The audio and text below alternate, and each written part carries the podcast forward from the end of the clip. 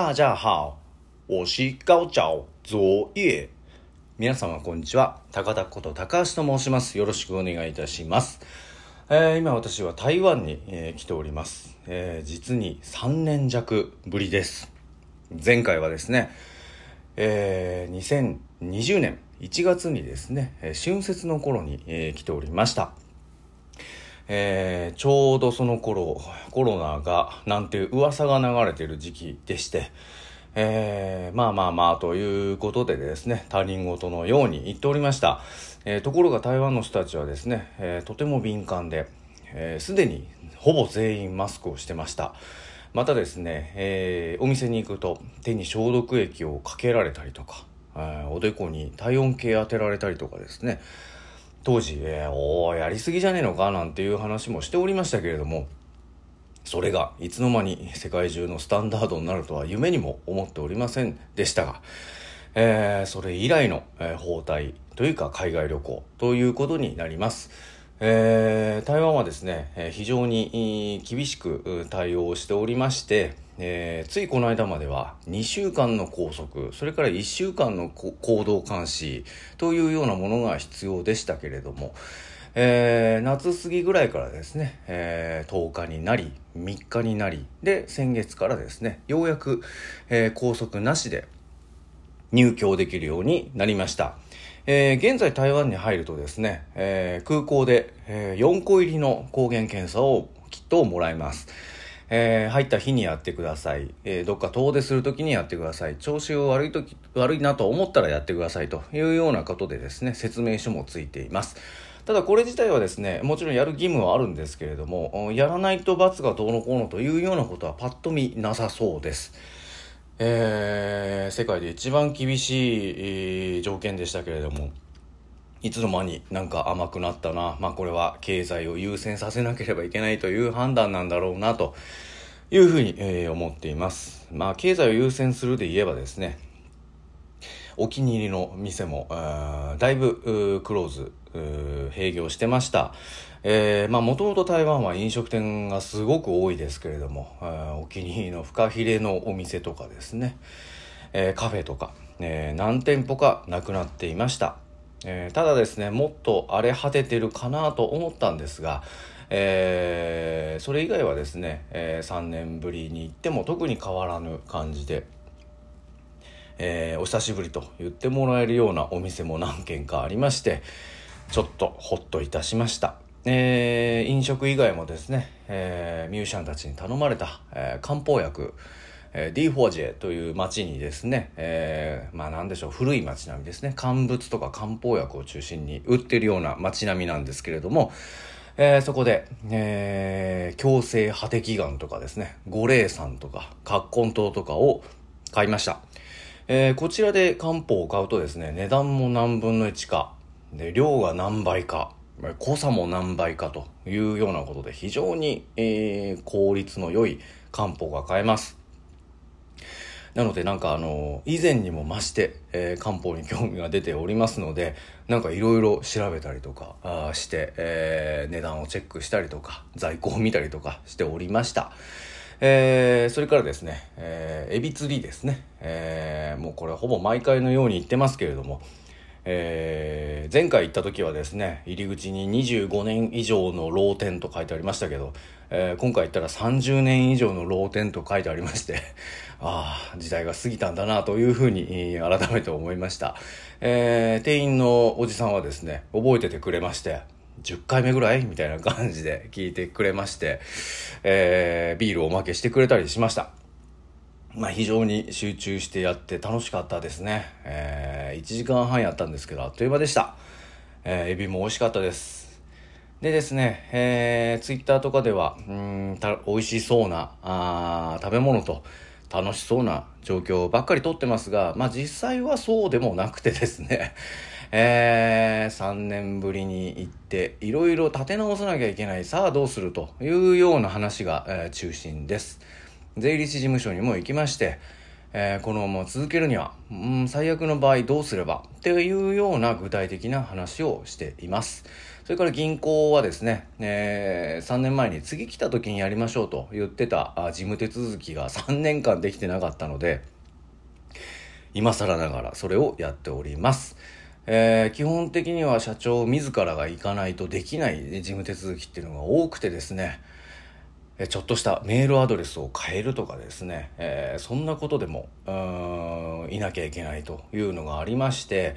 えー、その辺を一気に3年ぶりに終わらせましたそれからあとビザですね就業ゴールドカードというものを持っておりますが3年ごとに更新なので、もう本当更新なんですね。結局、1回しかこのカードで入居しませんでしたけれども、えー、更新があるということで、えー、そのあとそのあたりのですね、えー、更新用の資料なんかも日本で用意して今回は持ってきました。えー、あっという間だなと思いますけれども、えー、まあそんなことでですね、まあ本当はもっと大事な打ち合わせもあったんですが、その打ち合わせ相手が、あ中国本土でロックダウンにあって戻ってこれないと。いうことで、この部分結構大事だったんですけど、それに関してはちょっと次回になりそうですね。えー、まあ今回効率よく、うん、5泊で回れたらというふうに思ってましたが、やっぱり、うん、思う通りにはいかないところももちろんあるということを再確認いたしました。えー、まあ、あとはですね、こっちの仕事仲間に会ったりとか、えー、しつつですね、えー、台湾のミューシャンたちにも会っています。えー、5年半前に初めて、えー、会ってですね、それからずっとお世話になってるギタリストのしんくん、まあ日本でも会ってますけれども、えー、以後ですね、一緒に対バンをしたりとか、うん、あとは台南のですね、テンドラムスというイベントスペースといいますか、テーマパークで、カウントダウンライブとかですね、夏フェスにも誘っていただきましたし、ワンマンの時は、えー、サポートミュージシャンを集めてくれましたし、まあ、あとレコーディングのですね、有名な台湾のエンジニアにユースケの楽曲を触ってもらうと。いうのもありましたし、えー、あとあれですね、えー、楽器セミナーでテストプレイヤーとして弾かせてもらうということもありましたし、えー、本当この5年半でですね、えー、何ヶ月に1回かは台湾に来て特殊なイベントをやっておりました。えー、まあそのそれからあ日本で1回あったぐらいかななんですけれども今回もすごいよくしてくれまして、えー、車で空港に迎えに来てくれるし、えー、何食べたいですか？とか言って、あ、じゃあ北京ダックかな？なんて言ったら美味しい店に連れてってくれたりとか、まあ後で言いますけれども、他にもいろいろですね、えー、手伝ってくれてて非常にありがたいです。あとはですね、えー、トークンという、超死トークンというですね、えー、ドラマーとも、ね、昨日飲みました。えー、彼はですね、え、藤田祐介の最新アルバム「ニューワールドで」えー、2曲ドラムをやってくれています。リモートでレコーディングをしたんですけれども。台湾の、えー、ネイティブ、えー、原住民ということでどちらかというとですね台湾の原住民はインドネシアの民族に近くて、えー、リズム感やルックスもですねちょっと黒人っぽい雰囲気があります、えー、でですね、えー、彼はそれを誇りに思っていますし、まあ、そういったことを生かして、えー、活動したいという積極的なプレイヤーです。えー、まあお父さんはですねこの紫藤君、えー、至るに東と書くんですけどもにすごく名前に思い入れがあるそうで、えー、お父さんも大変な親日家でいつか自分の息子が日本に東京に行ってえー、その人そこにいる人たちの役に立ったらいいなという思いを込めて東に至ると書いて紫藤君と。いう名前にしてるそうです。なんかすごいすごい思いを込めてるなと思いますけども。なのでトークンと言っています。ただですね、えっと、今年ぐらいから、えー、トークンは、えー、中国語表記の名前をなるべく使わないようにしていて台湾ネイティブのネイティブネームを使うようにしているそうです。SNS なんかもある時から急にプロフィールが変わりまして読み方がわからなかったんですけれどもこれなんて読むの？っていうふうな話をしたら、えー、クララと言ってました。クララですね、えー、これはですね、えーと、クが私のララは息子という意味らしくてこれもお父さんにネイティブネームをくれと言ったらクララという名前をくれたそうですけれどもなんかこれもすごく愛にあふれた名前だなというふうに思います本当になんかそんな話もしながらですね呪術廻戦最高ねみたいな話をしたりとか、まあ、そういういろんな話をしながら交流を深めています。まあそのクララというかトークンのですね、えー、参加した音源、えー、これもまた素晴らしいので、え、アルバム聴くの楽しみにしていただければというふうに思っております。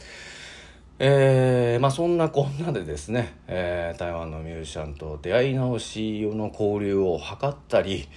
えー、いろいろな仕事のことでうんこれからどうするいろんなリスクの話をしたりとかえー、3年間やってなかったちょっとした事務手続きなどをやりながらですね毎日過ごしておりますが、まあ、その結構大事な打ち合わせっていうものが飛んでしまったのであどうしようかなあじゃあ台南でも久しぶりに行こうかななんて話をしておりましたら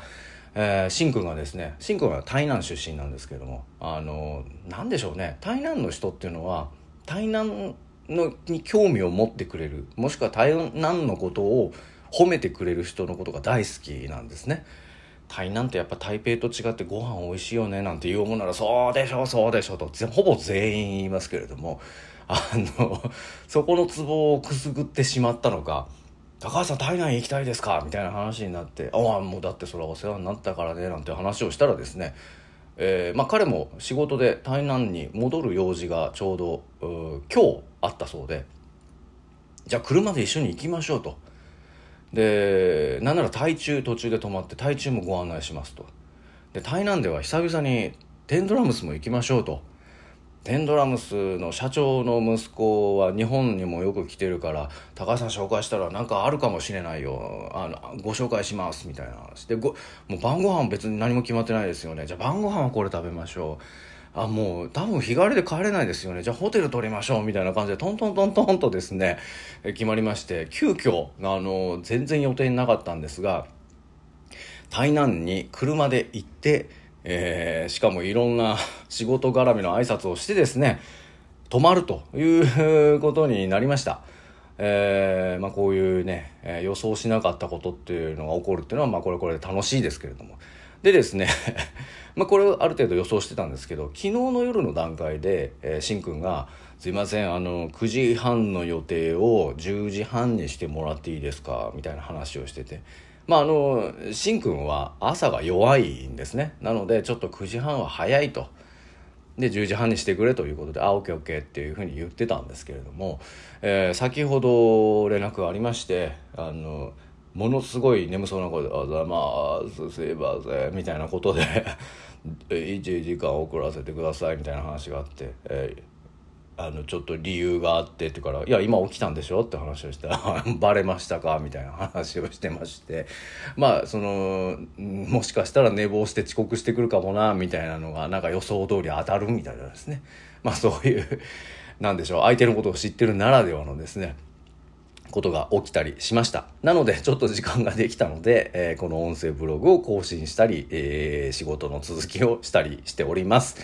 えー、もうちょっとしたら来るので、えその時になったら出発してやっていこうと思います。まあ本当にあの SNS 上では楽しげなことばっかり書いてますが、あ本当にいろいろ大変ではあります。ただまあどうやってこう、持ち直していくのかもしくは持ち直さずクローズしてきれいにクローズしていくのかいろいろなことを考えております。まあそんな中ですね、えー、ミュージシャン台湾のミュージシャンたちも仕事の仕方ってものがだいぶ変わってるようです。あのー、やっぱりやっぱりライブして CD CD というか音源を出してということだけでは全然できないようで。えー、いろいろですね、えー、ネットゲームの、楽曲作ったりとか、まあ、全然関係ないテレビ番組のそういったものをやったりなんなら国会議員のですね選挙の賑やかしみたいなものがなんか結構ギャランティーがもらえるらしいんですけれども、まあ、そういったことをやりながらですね、えー、なるべく音楽から離れないようにと思う人思いながらあ頑張ってやってるようです。来年は東京に行けるかなとかうんユうスケさんまた台湾来てくれますかねとか、まあ、いろんな具体的な話もし始めています。なんとかそれを希望にですね、えー、いろいろ頑張っていけたらと思いますし、えー、銀行の手続きとかですね税理士にもあこれは次じゃあ高橋さん来た時やりましょうっていう3年前に話してたような話がようやくできてます。また来なければいけない用事も早速できています。えー、そんなことを希望にですね、頑張っていきたいというふうに思ってます。まあ、とりあえずあの寝坊してきた人の車に乗ってですね、これから車で、えー、台中、台南に行こうと思っています。えー、台北に戻るのは明日の昼ぐらいということで、えー、またその辺は後日、えー、報告できたらと思います。今日のところはそんなところです。それでは皆様、今日も元気にお過ごしください。ありがとうございました。再见。